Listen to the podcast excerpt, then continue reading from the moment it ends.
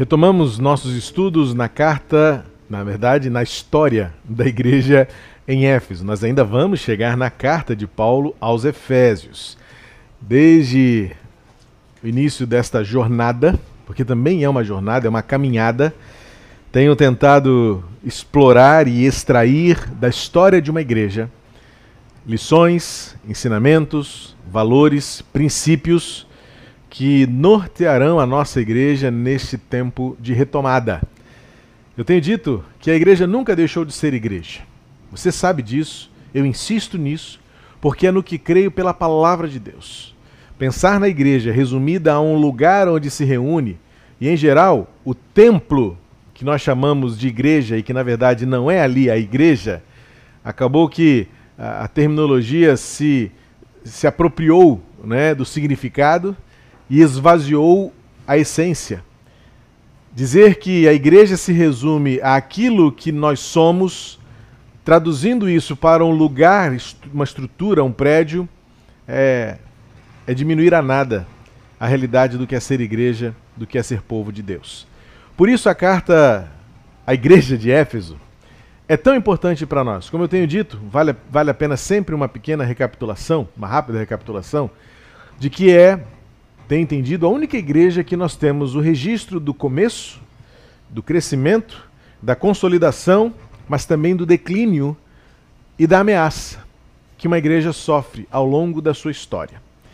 Começamos alguns domingos apenas retratando inquietações. Eu trouxe para você derramar de um, coração pastoral inquieto diante do lugar onde chegamos, do caminho que percorremos e da realidade que vivemos do que chamamos ser igreja, mas que na verdade é tão afastada, tão distante das páginas do Novo Testamento, que é de onde nós encontramos o ser, o porquê, a razão de ser igreja.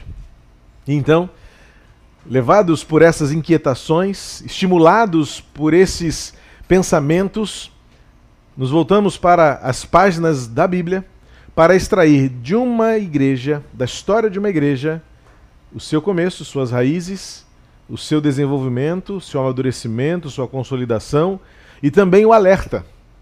O alerta que a igreja em Éfeso recebe diante do perigo que lhe ameaçou, o mundanismo, a carne, o inferno. E então Jesus Cristo diz para aquela igreja lá em Apocalipse, quando nós começamos toda esta reflexão, volta ao lugar onde caíste. E começa de novo.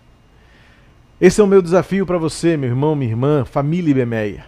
Nós ainda não podemos estar juntos.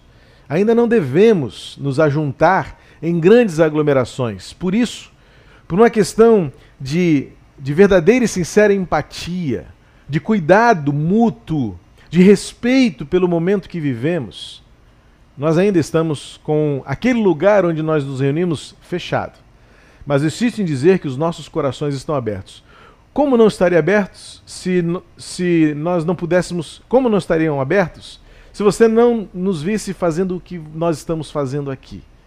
Povo de Deus reunido proclamando a palavra de Deus, fazendo chegar a você sempre que necessário e regularmente a mensagem de Deus, a mensagem do amor de Deus.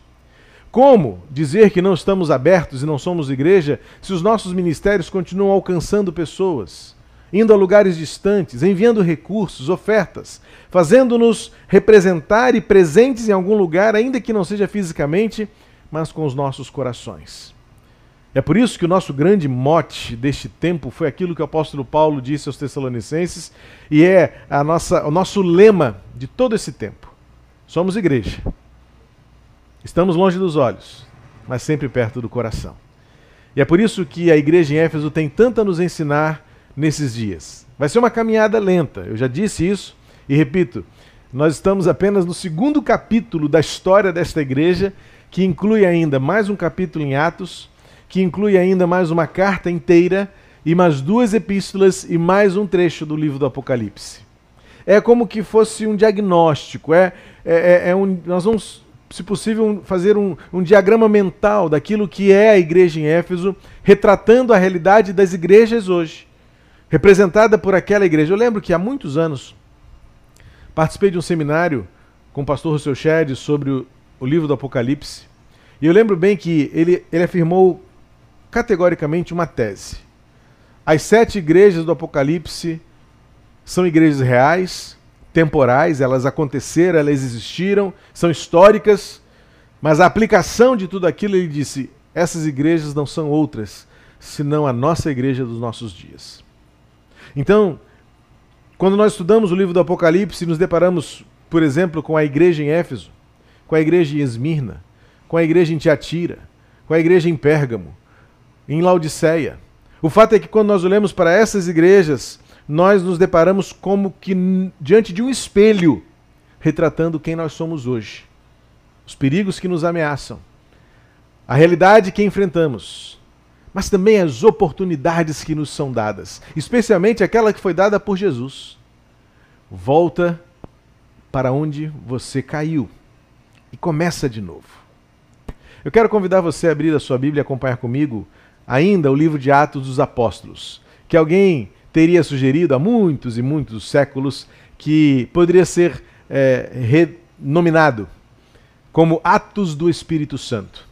Porque, na verdade, o que o livro mostra, o que o livro retrata, é como Deus moveu a história da igreja desde os seus primórdios e move a história da igreja desde os seus primórdios. E ainda que o livro, historicamente, retrate é, o que os apóstolos fizeram, não fizeram por eles próprios, não fizeram na, na eloquência dos seus discursos, não fizeram na força de seus braços, mas fizeram movidos pelo Espírito Santo, porque o livro de Atos começa com uma promessa: vocês receberão poder, que descerá sobre vocês por meio do Espírito Santo, e vocês serão minhas testemunhas em Jerusalém, Judéia, não se esqueçam de Samaria e cheguem até os confins da terra. A partir daí, capítulo 2, 3, milagres, Quatro, a igreja se consolidando por meio de relacionamentos. E aí o desenvolvimento da, dos primeiros passos da igreja e vemos em cada momento o Espírito Santo agindo na vida daqueles homens e mulheres. O Espírito Santo transformando pessoas. E chegamos então na igreja que foi estabelecida em Éfeso. Paulo passou por Éfeso, levou consigo Priscila e Áquila e chegando naquele lugar, colocaram diante daquelas pessoas o poder transformador do Evangelho, baseado nas Escrituras. O texto diz no, no capítulo 18 que eles confirmavam na autoridade das Escrituras que Jesus é o Cristo. Está falhando? Não. É, é, porque aqui no nosso retorno está dando uma falha, eu só quis me checar que se é só aqui ou se é ali. Por aí está dando certo? Está gravando direitinho? Então tá bom. Qualquer coisa me avisa que eu troco de microfone, tá bom? Uh, e aí chegamos agora no capítulo 18, em que a igreja está plantada, em que a igreja está consolidada. Paulo deixa Éfeso mais uma vez e entrega a ela a primeira aparição de um homem chamado Apolo, temente a Deus, mas que precisava ainda conhecer a obra do Espírito Santo. E Apolo então pela sua erudição, pelo seu conhecimento, mas principalmente pelo seu testemunho, deixa naquele lugar um legado de discípulos de Jesus. E então chegamos no domingo passado, quando nós estudamos o momento em que Paulo retorna para Éfeso, encontra ali outros judeus convertidos, mas batizados apenas no batismo de João Batista. E aí no domingo passado, está lá no nosso canal, visite o nosso canal, veja a mensagem do domingo passado, em que eu explico toda aquela aquele problema, né, aquela polêmica do Espírito Santo sendo recebido por eles após o batismo de João Batista, mas concomitante, simultâneo, imediato ao batismo em nome de Jesus Cristo. Está tudo lá no nosso canal, no culto de domingo passado pela manhã, uh, a obra que o Espírito Santo faz em nós no início da igreja de Cristo. Chegamos agora no capítulo 18, no versículo 11. E eu quero convidar você a ler este, esta, este pequeno novo capítulo na história da igreja em Éfeso.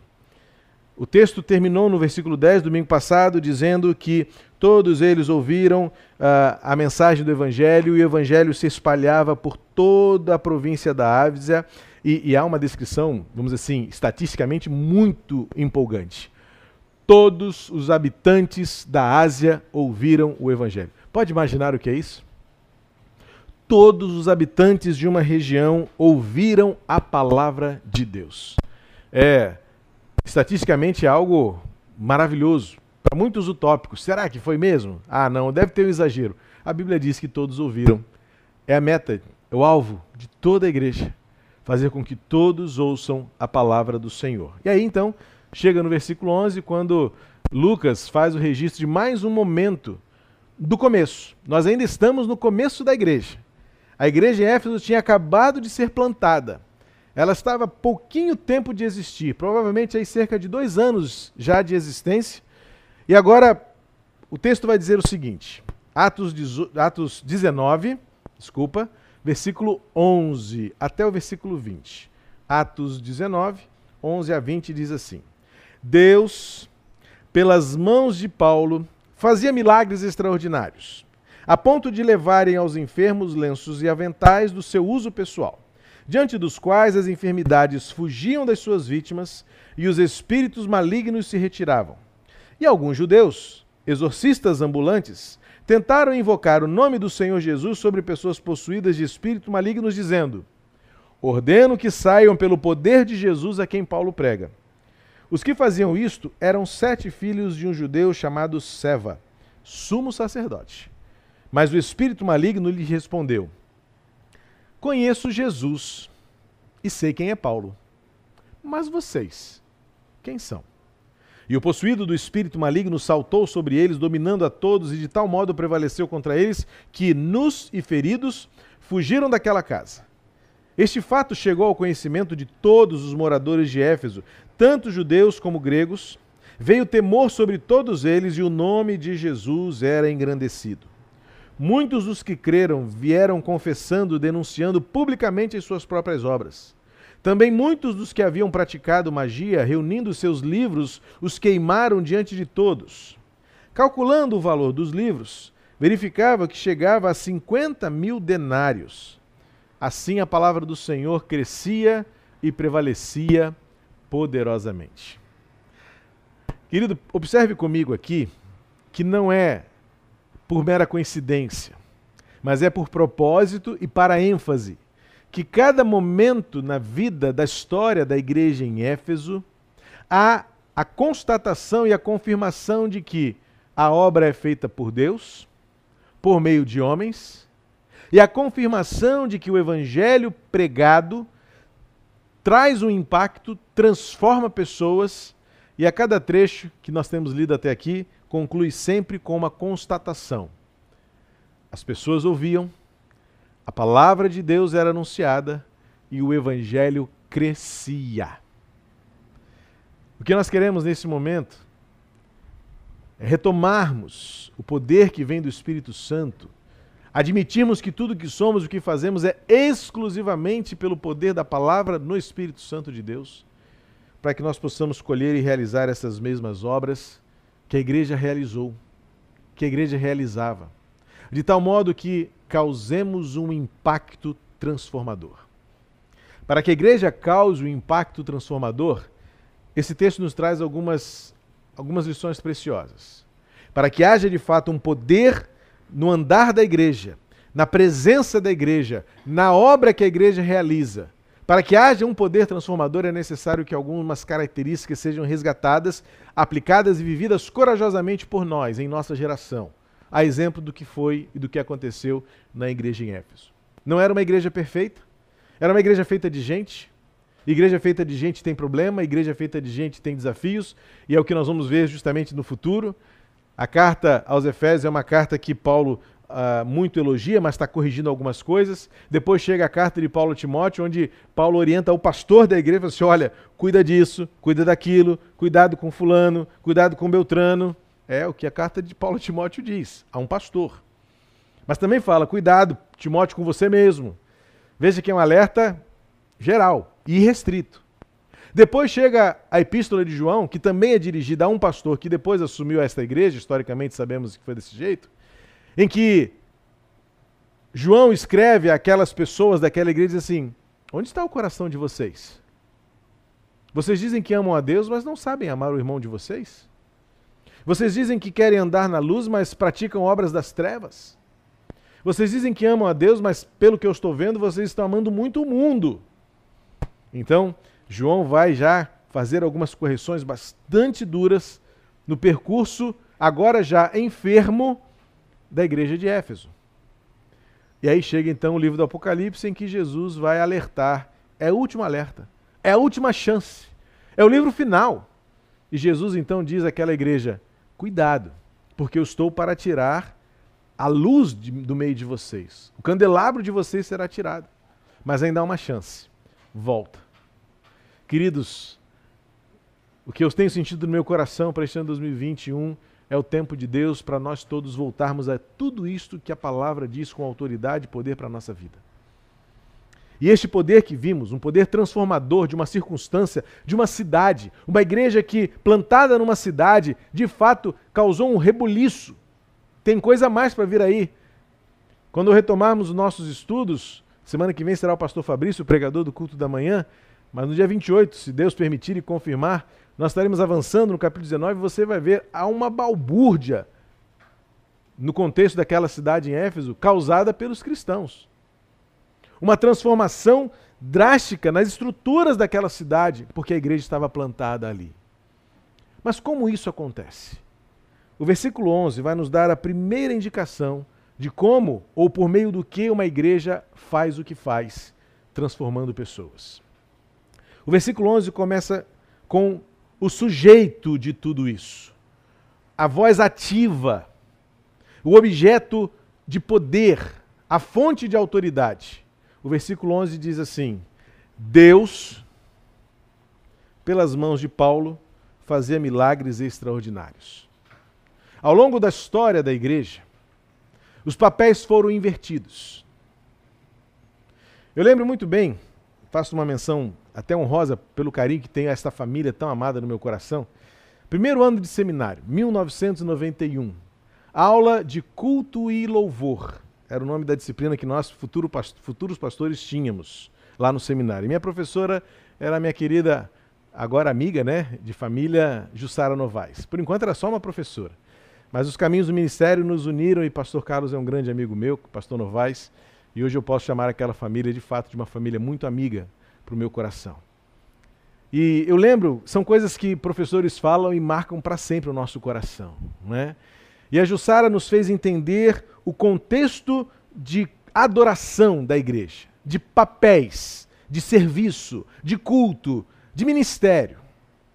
Em geral, o que nós mais corremos o risco de encontrar, sem fazer juízo de valor, nem fazer nenhuma crítica direta ou pessoal ou velada, que seja, a nenhum tipo de contexto, é uma autocrítica e uma autoavaliação. Jussara dizia o seguinte: compare, mal compare, evidentemente, o momento de culto e o momento de serviço da igreja a uma audição de teatro.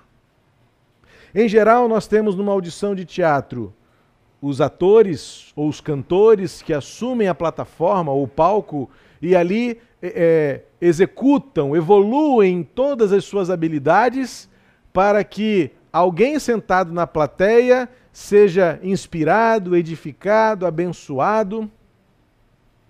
Em geral, nós colocamos nos papéis de um culto que não retrata a realidade do Novo Testamento uma inversão de posições uma inversão de papéis. Em geral, nós nos assentamos nas cadeiras da plateia e olhamos para o púlpito ou para a plataforma, esperando que no momento de culto Deus seja o ator principal e ele faça tudo o que ele deve fazer para nos agradar. Para que ele receba no final os nossos aplausos. Só que, na verdade, o que a Bíblia nos ensina é que o serviço, a execução, a, a, a, o protagonismo do serviço cabe ao servo. Quem se assenta na plateia para assistir, para contemplar, para receber, é Deus. E nós somos esses atores que fazemos o que fazemos para receber de Deus o sorriso, do agrado. Agradou o coração de Deus. E Deus é o único merecedor do nosso serviço e da nossa adoração. Quando eu digo que os papéis se inverteram, é porque nós colocamos muitas vezes o homem como o centro das atenções, o centro da satisfação, o centro do prazer, da realização. E muitas vezes nós dizemos assim: ah, isso não está muito bom porque eu não estou gostando. Não gostei do estilo, não gostei da forma.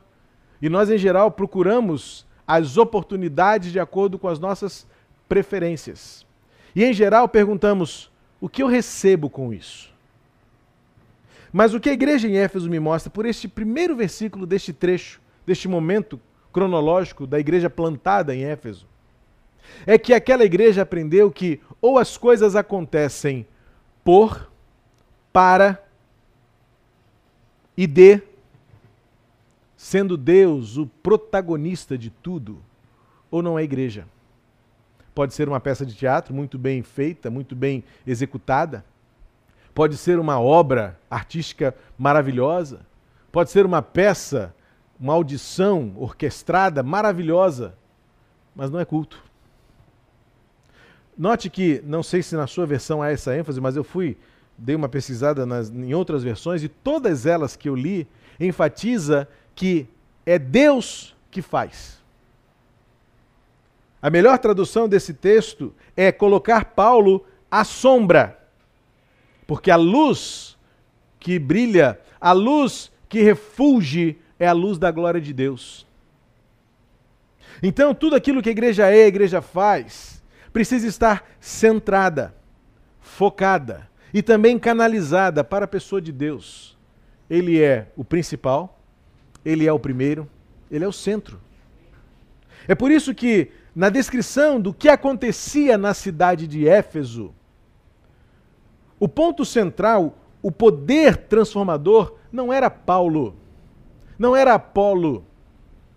Mas hoje em dia, e aí voltam-me, ou voltam a minhas inquietações acerca da igreja de hoje, é que ministérios centrados em pessoas, igrejas denominadas por nome de pessoas, tradições mantidas por conta de nome de pessoas, Muitas vezes, conglomerados, literalmente, transferidos de pais para filhos e filhos para netos, como se a igreja fosse um empreendimento familiar. Ou quando não, chega-se a esse exagero, a esse extremo, minimamente é um feudo pequenininho ali, de um pequeno grupo que se vê dominante, interessado, zeloso, como se alguém daquele grupo morresse, a igreja acaba também. Quantos não temos esta percepção de que se eu não estiver aqui, essa igreja não existe? Isso é pecado. Qualquer um que se ache insubstituível, que, se, que, que, que julgue ser um grande prazer para aquela igreja, para aquela localidade, me ter como membro, me ter como líder, me ter como pastor, que privilégio para vocês terem a mim como pastor de vocês. Isso é pecado. O protagonismo na história da igreja em Éfeso é o próprio Deus. Veja que existe e está em aposto. A, a, a, figura da língua portuguesa, né, que está entre vírgulas, e que eu me lembro bem das minhas aulas lá da professorinha de português, se está em aposto, se está entre vírgulas e não muda o sentido da frase, é aposto. Porque está ali só para um detalhe, uma explicação, muitas vezes até desnecessária. Faça essa leitura. Tira o que está entre as vírgulas na nossa versão e diz assim: Deus fazia milagres extraordinários. Deus precisava de Paulo? Deus precisa de mim? Deus precisa de você? Não. É vaidade para as igrejas dizerem que precisamos de alguém para fazer alguma coisa. É vaidade você achar que o ministério da igreja só vai ser bom se você colocar as suas mãos. A igreja de Éfeso estava, estava sendo plantada numa certeza espiritual de que é Deus quem faz a igreja acontecer. Paulo era mero instrumento. Paulo era servo. Paulo se designa como diácono. Nesse sentido de se colocar como aquele que tem a menor posição. Não é um oficial da igreja, não faz parte de uma liderança. Ele tinha autoridade, ele falava em nome do Senhor, sua voz era ouvida, sua liderança era seguida, seu exemplo era impactante, mas ele sabia que ele era apenas um servo. E que se porventura ele faltasse, a autoridade da palavra continuaria sendo revelada, porque Deus continuaria fazendo milagres extraordinários.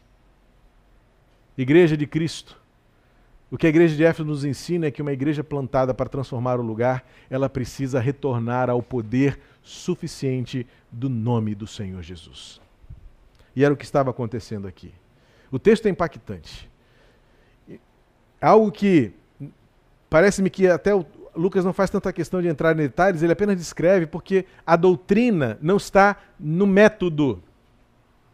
Note que foi, é, é, aquela coisa que eu falei domingo passado também sobre a doutrina do Espírito Santo, que não podemos é, é, é, desenvolver uma doutrina bíblica a partir apenas de um versículo. É a única vez em que fala de aventais e lenços sendo levados para alguém, para que Paulo. Só que existe muita prática eclesiástica hoje que transforma isso em doutrina, em método, e que se não for desse jeito não tem poder, então leva o lenço, leva a roupa, e não é isso. Nós já erramos, já nos afastamos, porque nós mudamos a inversão do texto e colocamos como se Paulo fazia os milagres e não Deus.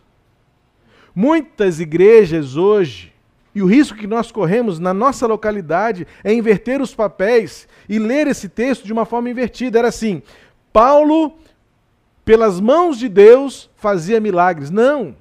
Existe uma ordem, existe um protagonismo, existe o papel principal e o coadjuvante. Existe aquele que não pode faltar, e existe aquele que, se, que faltar, não, que se não estiver, não faz falta alguma. E Paulo sabia disso. É por isso que o texto vai mostrar, logo depois, o que é o ministério sem poder, centrado na pessoa.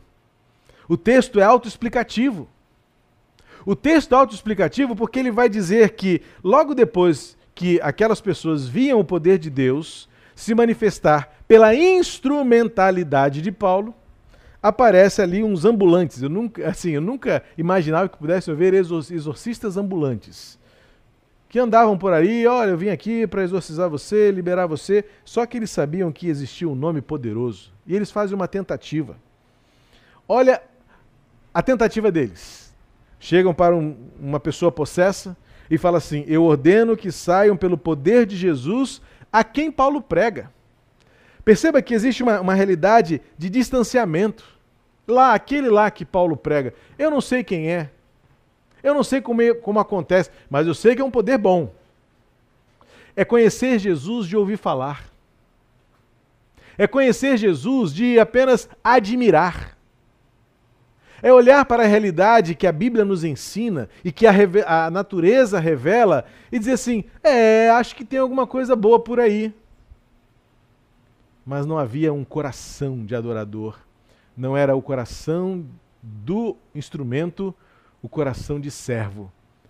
Eles queriam ser o protagonista, eles queriam a glória, eles queriam reconhecimento, eles queriam o nome na placa, eles queriam certificado, eles queriam a medalha. E então o que acontece? O versículo vai dizer que o endemoniado se, se, se, eh, se torna muito agressivo, parte para cima deles e eles são humilhados ali, são escorraçados. Diz o texto que eles saem feridos e pelados daquele lugar. E a resposta do diabo é: Eu conheço Jesus, eu conheço até Paulo, mas eu não conheço vocês. Muitos de nós dizemos que conhecemos, mas não somos conhecidos. E se existe algo que deve temer a igreja, é não ser reconhecida como povo de Deus, como igreja de Jesus. E nós não somos reconhecidos como igreja de Jesus quando nós invertemos o protagonismo. Quando nós invertemos a primeira referência que a igreja de Éfeso nos traz, de que Deus é que faz milagres, de que o nome da glória é o nome de Deus, que o poder vem de Deus, que Ele é o centro das atenções, que Ele é a plateia, Ele é que tem de se agradar, Ele é que tem de gostar, Ele é que tem de preferir, Ele é que tem também de rejeitar, Ele é quem tem de corrigir. Esses homens, chamados apenas de exorcistas ambulantes, filhos de um tal Cefa, Seva, conheciam bem os membros. Há um detalhe aqui importante que quero destacar que eu fiz uma anotação aqui, que eu não queria deixar passar. Versículo 14 vai dizer que eles eram filhos de um, de um homem chamado Seva, na versão, na linguagem deles, é um tal Seva, ou seja, não fazia nem questão de, assim, era qualquer um, só que ele tinha um posto importante na religião da época. Ele era sumo sacerdote. E quando eu li isso, me deparei assim, é, talvez esses caras soubessem bem como fazer. Soubessem bem como imitar. É tão fácil hoje, está todo mundo na televisão, está todo mundo no YouTube. É tão fácil imitar. E muitos imitam, imitam muito bem. Aliás, nós vemos uma geração da, da falsificação. Tudo é, tudo é muito falsificável. Eu viajei agora recentemente e esqueci de levar um tênis. Eu queria fazer uma trilha. Comprei um tênis. Idêntico. Idêntico. Só que era um quarto do preço de uma loja séria. falei, isso não é, não é original. Parece, mas não é. Quem é da minha idade vai lembrar desse jargão de um remédiozinho para caspa, não é isso? Parece, mas não é. Os filhos de Seva pareciam, sabiam como fazer, sabiam como lidar, sabiam como falar, sabiam como se portar, pareciam, mas quando vem a revelação espiritual, fala assim: Eu não conheço vocês. Eu lembro de um outro momento onde alguém dirá: Eu também não conheço vocês. Jesus disse isso aos seus discípulos. Numa das suas parábolas escatológicas, ele disse: Um dia acontecerá que muitos virão ao rei e dirão: Eu expulsei em teu nome, eu fiz isso, fiz aquilo, preguei, profetizei. Mas o rei dirá: eu não conheço vocês. Olha, se já é ruim não ser conhecido pelo diabo, imagina não ser conhecido pelo Senhor. Este texto é um alerta para o fato de que uma igreja plantada precisa restaurar a autenticidade da vida espiritual. Porque diante do conflito, diante da batalha, do confronto. Era uma batalha espiritual, algo que muitos ignoram, algo que muitos racionalizam. Mas diante do confronto, muitos sabem que não adianta a eloquência, a teologia, a tradição, a liturgia, nada disso interessa, porque o Espírito vai dizer: Eu não conheço você. Até conheço Jesus, sei bem, Conheço Paulo também, cara bom, mas vocês não, eu não, não conheço. Mas todos perceberam que por causa disto havia alguém que tinha autoridade para falar em nome do Senhor. Alguém que lá no começo, no versículo 11, sabia colocar as coisas nos seus devidos lugares. Deus em primeiro lugar. Tudo por Deus, tudo para Deus.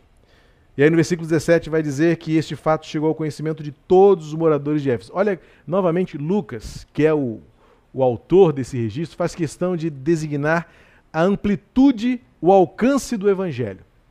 Versículo 10 fala que todos os habitantes da Ásia ouviram falar de Jesus. Agora, na cidade de Éfeso, todos ouviram falar desse acontecimento. Qual foi o acontecimento? Ó, tentaram falar em, tentaram falar em nome de Jesus e não conseguiram. Por quê? Por quê? Porque só quem pode falar em nome de Jesus é quem tem Jesus. Só quem pode fazer poder de Deus se manifestar é quem tem o poder dentro de si. Não é no poder das palavras, não é na, na, na beleza da eloquência, não é na força dos braços, porque na hora do vamos ver, o diabo cresce e derrota. Mas como eu disse lá no comecinho, nas nossas inquietações em Mateus 16, 18, quando a igreja chega, o diabo que se cuide. E foi o que aconteceu. Os filhos de Seva não tinham nenhuma autoridade. Mas olha a autoridade de, Jesus, de, de, de, Paulo por meio do nome de Jesus. O versículo 17 termina dizendo que grande temor veio sobre eles, porque eles reconheceram o nome do Senhor Jesus, e o nome do Senhor Jesus era engrandecido. E sabe o que aconteceu? Versículo 18 em diante. Versículo 18, 19 e 20. Para mim é uma descrição linda. é um sonho, é uma visão, é um ideal. O dia do avivamento. E o dia do avivamento chega quando o versículo 18 se estabelece: muitos dos que creram vieram confessando e denunciando publicamente as suas próprias obras. Uma igreja plantada é uma igreja transparente. É uma igreja que encara os seus pecados, que encara as suas debilidades, que olha nos olhos e que reconhece as suas faltas, as suas falhas, as suas imperfeições, se quebranta, se arrepende e recomeça. Esse texto aqui, esses três versículos, são preciosos demais, porque é a descrição do que acontece até hoje, quando o avivamento chega. Lágrimas da tristeza que o Espírito Santo promove, como diz o apóstolo Paulo aos Coríntios, é a tristeza segundo Deus, que promove o arrependimento, o reconhecimento do meu pecado, da minha falha, da minha limitação, da minha incapacidade. Eu confesso, eu me arrependo e eu mudo de atitude. Para aqueles homens e mulheres, aquela população, versículo 19 diz assim: além de confessarem publicamente os seus pecados, suas obras, no caso, seus feitos maus, eles também, os que praticavam magia, reunindo os seus livros, queimaram diante de todos. Isso aqui representa alguém que abre mão das suas posses, muitos desses, talvez, das suas fontes de renda, das suas fontes de recurso e de sustento, talvez mas porque reconheciam que aquilo não era de Deus, que aquilo não vinha dos céus, que aquilo não era bom, que aquilo não era santo. E agora, por meio de Jesus, o alvoroço na cidade começa a acontecer, há um impacto na economia daquele lugar, porque eles entendem que recursos que são recebidos por aquilo que não é de Deus não são recursos abençoados. Então queima tudo. Vamos recomeçar. Vamos fazer de novo vamos ser igreja. E o texto, Lucas faz questão de colocar aqui um cálculo. Alguns estudiosos dizem que isso chega, em termos de reais hoje, algo em torno de 200 a 300 mil reais, que seria a quantidade, a quantia que foi queimada pela confissão de pecados, pela admissão do erro, pelo reconhecimento do distanciamento de Deus. Uma igreja plantada pela pessoa do Senhor que é o protagonista de tudo, é Ele que faz, é Ele que realiza. Uma igreja plantada onde quem faz conhece quem faz e é por Ele conhecido. Uma igreja plantada que transforma o seu lugar de vida, fazendo com que pessoas escravizadas pelo pecado, escravizadas pelo mal, escravizadas pelo inferno, escravizadas muitas vezes pela própria magia, declinam suas coisas, derramam, quebrantam e quebram suas coisas seu coração e seus bens para começarem de novo. Uma igreja plantada promove o recomeço na vida das pessoas que estão à sua volta. E o versículo 20 termina assim, ou seja, é o resultado disso, o resultado de uma igreja plantada, plantada pelo próprio Deus, onde Ele é o Senhor e o protagonista de tudo, onde Ele é o centro, o primeiro e o principal, onde naquele lugar Fala-se do que conhece e fala-se de quem é conhecido, de por quem é conhecido. Uma igreja plantada num lugar transformado. A conclusão é o que diz o versículo 20. A palavra do Senhor crescia e prevalecia poderosamente. Que a igreja de Éfeso continue nos ensinando a ser uma igreja deste tempo e nos ensine a recomeçar uma igreja que faça a vontade de Deus e a glória do Senhor ser conhecida neste nosso tempo.